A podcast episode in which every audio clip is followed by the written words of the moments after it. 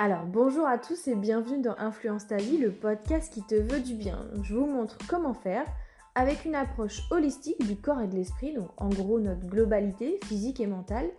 On y parlera de comment aller vers une vie meilleure en passant par l'alimentation saine, le sport, mais aussi le développement personnel, vraiment le tout sans pression et surtout toujours dans la bonne humeur. Coucou à tous, j'espère que vous allez bien. Je suis ravie de vous retrouver pour ce tout nouveau podcast, comme vous l'avez vu dans le titre, où on va voir justement quel est le rôle de l'alimentation sur le sommeil. Je vous ai fait un post euh, cette semaine justement pour vous parler du sommeil. Il y en a beaucoup d'entre vous qui me disaient qui justement avaient des soucis pour s'endormir ou se réveiller la nuit ou se réveiller crever le matin, etc.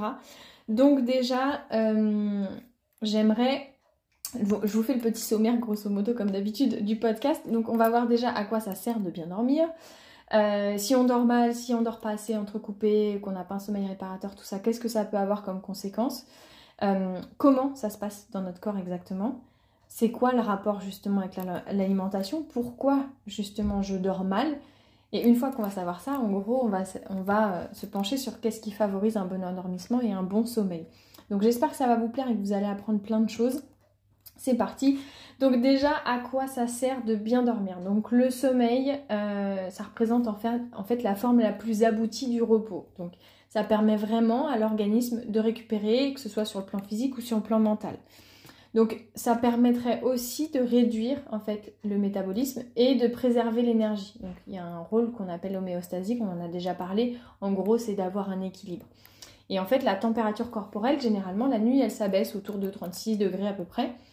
Et euh, du coup, il y a bien sûr d'autres bienfaits. Ça permet aussi d'être plus concentré, de favoriser tout, euh, ce qui est concentration, euh, l'apprentissage aussi, la mémorisation, l'orientation, etc. On a aussi, comme je vous le disais, donc vraiment un rôle de régénération, de cicatrisation. En fait, il y a une hormone de croissance qui est libérée et qui a du coup un rôle, alors c'est pas pour grandir, c'est surtout un rôle pour cicatriser et réparer le renouvellement corporel. Et donc forcément, mieux on dort, et moins on vieillit. Donc les personnes qui dorment mal généralement vieillissent plus vite. Donc ça ne veut pas dire qu'il faut dormir 24 heures pour ne pas vieillir. On n'a pas trouvé encore le secret de, l'immortalité bien sûr. Mais euh, évidemment ça joue beaucoup.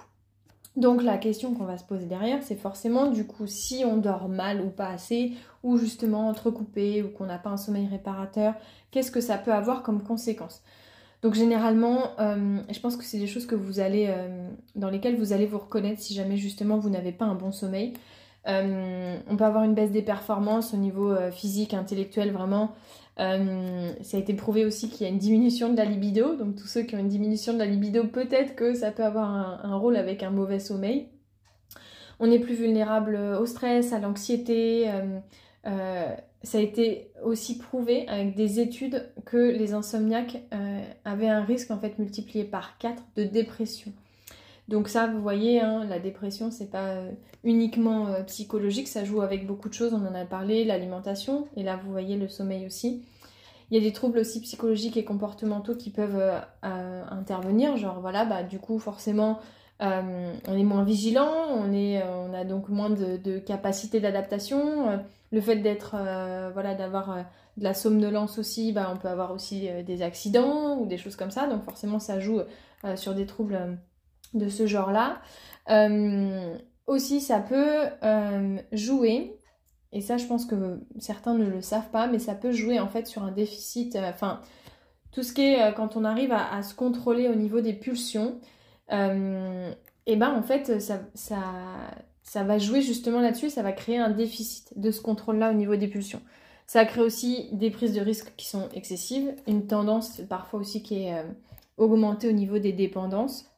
D'ailleurs, il a été remarqué, hein, euh, et ça a été prouvé avec des études, que le décalage horaire, ça favorise les dépendances à l'alcool, au tabac, etc. Donc vous voyez comme quoi le sommeil a quand même un gros rôle. Euh, hyper important aussi, on a dit ça jouait dans la régénération et tout ça. Quand on dort mal, euh, ça, nous fait, ça nous crée une baisse au niveau des défenses immunitaires. Et donc du coup forcément bah, derrière il va se passer aussi d'autres choses, notamment une hausse aussi au niveau des phénomènes inflammatoires, euh, tout ce qui est facteur de risque aussi au niveau du diabète, de surpoids, des pathologies cardiovasculaires, tout ce qui est ostéoporose, etc. Pour le surpoids, quand on est privé de sommeil, bah, en fait, ça va augmenter l'appétit en modulant des hormones en fait qui régulent justement cet appétit-là. Et bah, en fait, généralement, du coup, on va manger plus, on va augmenter nos apports, plus combiné à la fatigue et à la, somnolence un peu en journée justement, et bien en fait ça va se traduire justement par une, baisse des dépenses énergétiques pendant quand on est, quand on est éveillé. Hein. Euh, d'où justement cette risque de prise de poids. D'ailleurs, il y a des études qui montrent hein, qu'il y a une corrélation entre la durée de sommeil moyenne d'une population et euh, l'indice de masse corporelle, vous savez, pour justement vérifier euh, s'il y a du surpoids ou pas. Et bien sûr aussi, en fait, parallèlement, il y a cette diminution de, la durée du sommeil, pardon, perturbe en fait la synthèse de certaines hormones, comme par exemple le cortisol ou, des hormones de croissance, qui sont aussi justement impliquées dans euh, la fabrication du glucose, donc le métabolisme du glucose. Et du coup, ça, apparaît, ça favoriserait en fait l'apparition d'une intolérance au glucose et euh, parfois l'évolution justement vers un diabète de type 2, indépendamment de, la, prise de poids vraiment dont on a parlé. Donc, Comment ça se passe? On va parler un petit peu euh, chimie, biologie, etc. Jusqu'on voit un peu comment ça se passe justement dans notre corps. Donc on a différentes hormones et des neurotransmetteurs qui sont sécrétés en fonction du jour ou de la nuit. En gros, il y a une équipe de jour et une équipe de nuit. Donc l'équipe de jour va y avoir par exemple la dopamine qui est l'hormone de l'éveil et de l'action. Donc euh, en gros, c'est ça qui, va justement vous permettre d'être dans l'action. Il y a le cortisol aussi qui va favoriser le stress. Ça, je pense que vous en avez déjà entendu parler, le cortisol. Hein. Il y a la noradrénaline aussi qui va favoriser l'attention, l'apprentissage euh, et qui va être aussi en réponse euh, à des signaux de récompense. Donc en fait, c'est vraiment une équipe pour être éveillée. Vous voyez, on a dit, euh, c'est l'équipe en gros de, de l'action et tout ça. Donc forcément, si cette équipe-là, elle est trop présente au moment de dormir, bah, ça va être un peu compromis les gars pour bien dormir. Donc forcément, là, on va devoir faire appel à l'équipe de nuit. Donc L'équipe de nuit, pour que le cerveau en fait passe à cet état d'éveil, à l'état de sommeil, il doit en fait justement changer sa production de neurotransmetteurs. Donc euh, il y a ce qu'on appelle la mélatonine, je pense que vous en avez déjà tous entendu parler, c'est celle qui est là justement en alternance jour-nuit, elle est liée en fait à l'intensité de la lumière. Elle est sécrétée par une toute petite glande qui est dans l'encéphale et sa pire ennemie euh, à, cette hormone-là, c'est la lumière bleue. Donc pour ça que généralement on vous déconseille d'avoir, enfin de regarder vos téléphones avant de vous coucher. Donc à côté de cette mélatonine, on a la sérotonine qui est en fait un précurseur de la mélatonine, qui est une hormone du bien-être et de l'antistress.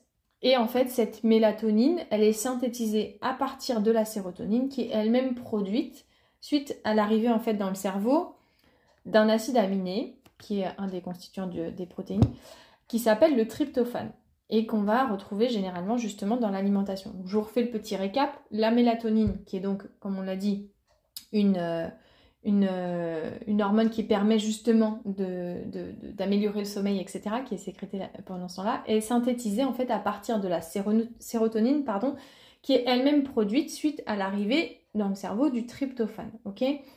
Donc, c'est quoi le rapport avec l'alimentation? Parce que Julie, tu nous dis que voilà, tu fais un podcast sur le sommeil et l'alimentation, mais depuis tout à l'heure, tu nous parles du sommeil et de trucs de biologie et compagnie, mais moi, je comprends pas pourquoi je dors mal et comment avec l'alimentation, je peux changer ça.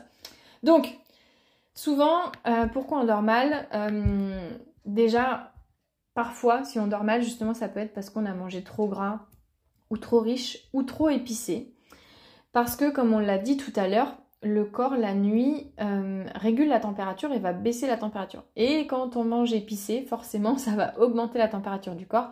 Et ça fait qu'aussi, quand on mange trop gras et trop riche, euh, l'organisme va digérer en fait toute la nuit parce que justement c'est long à digérer.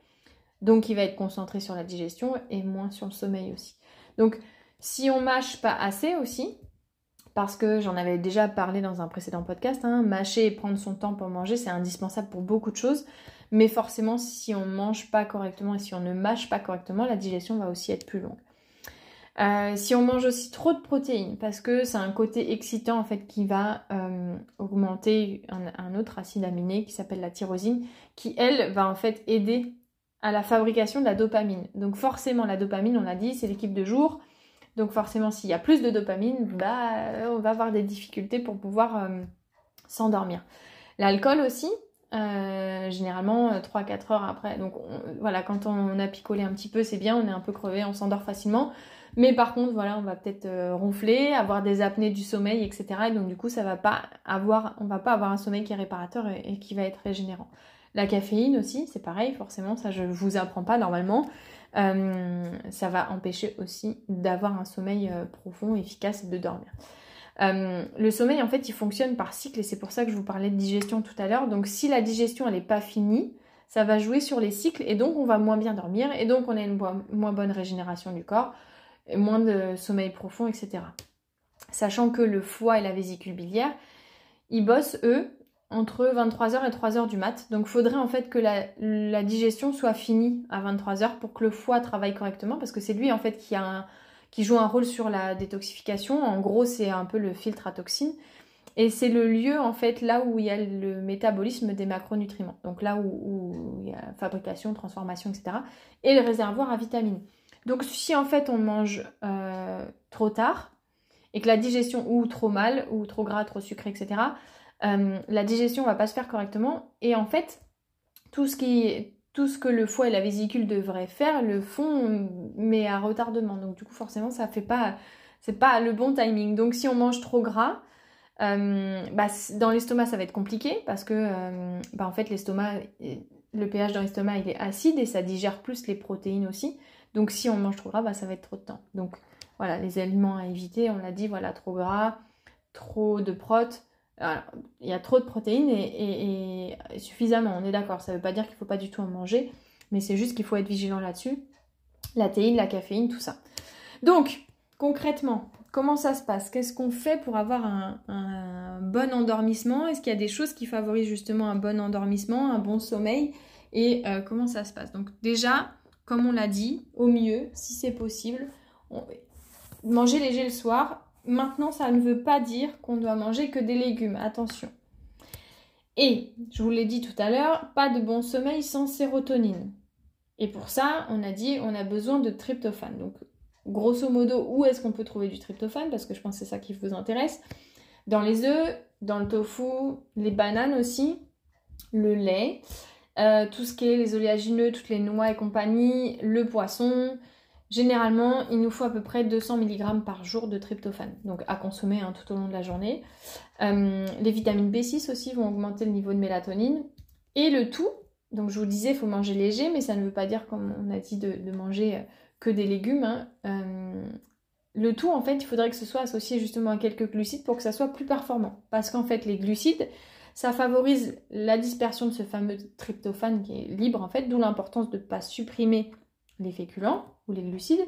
Sinon, bah, on va se réveiller la nuit avec une envie de sucre, on va avoir la dalle. Et donc, du coup, forcément, ça va pas le faire. Donc, généralement, les glucides à privilégier, ça va être par exemple les patates douces, les lentilles, les haricots rouges ou les haricots blancs, le riz basmati, le sarrasin, le millet, le quinoa, voilà, les châtaignes aussi. Euh, donc ça c'est important. Donc on a dit voilà manger léger sans pour autant euh, trop en faire, privilégier euh, les aliments qui ont du tryptophane, manger associé à quelques glucides aussi. Et on a dit que le corps baissait en température la nuit, donc c'est pour ça aussi qu'on peut prendre des tisanes ou des infusions. Vous, avez probablement déjà entendu, et d'ailleurs c'est aussi pour ça, je crois que j'en avais déjà parlé dans un, dans post ou je sais plus où. Euh, c'est pour ça que les, habitants dans les pays très chauds boivent du thé très chaud parce qu'en fait ça permet justement de réguler la température. Donc vous avez déjà peut-être d'ailleurs entendu parler du bol de lait chaud, parce que aussi le calcium aide à aider euh, à augmenter le, tryptophane. Bon pour moi après les produits laitiers moi j'évite, mais ça c'est encore un autre sujet. Mais euh, enfin surtout le, lait, mais euh, mais concrètement, voilà, de, boire quelque chose de chaud. Donc on évite bien sûr le café et le thé qui contiennent de la théine, qui vont vous empêcher de, dormir correctement. Mais voilà, de boire quelque chose d'un peu plus chaud avant de se coucher, ça permet justement de baisser la température et donc de mieux dormir. Donc essayez aussi d'avoir une, régularité au niveau des, horaires de sommeil et de la durée et aussi de vos heures de dîner. Généralement 2-3 heures avant de dormir.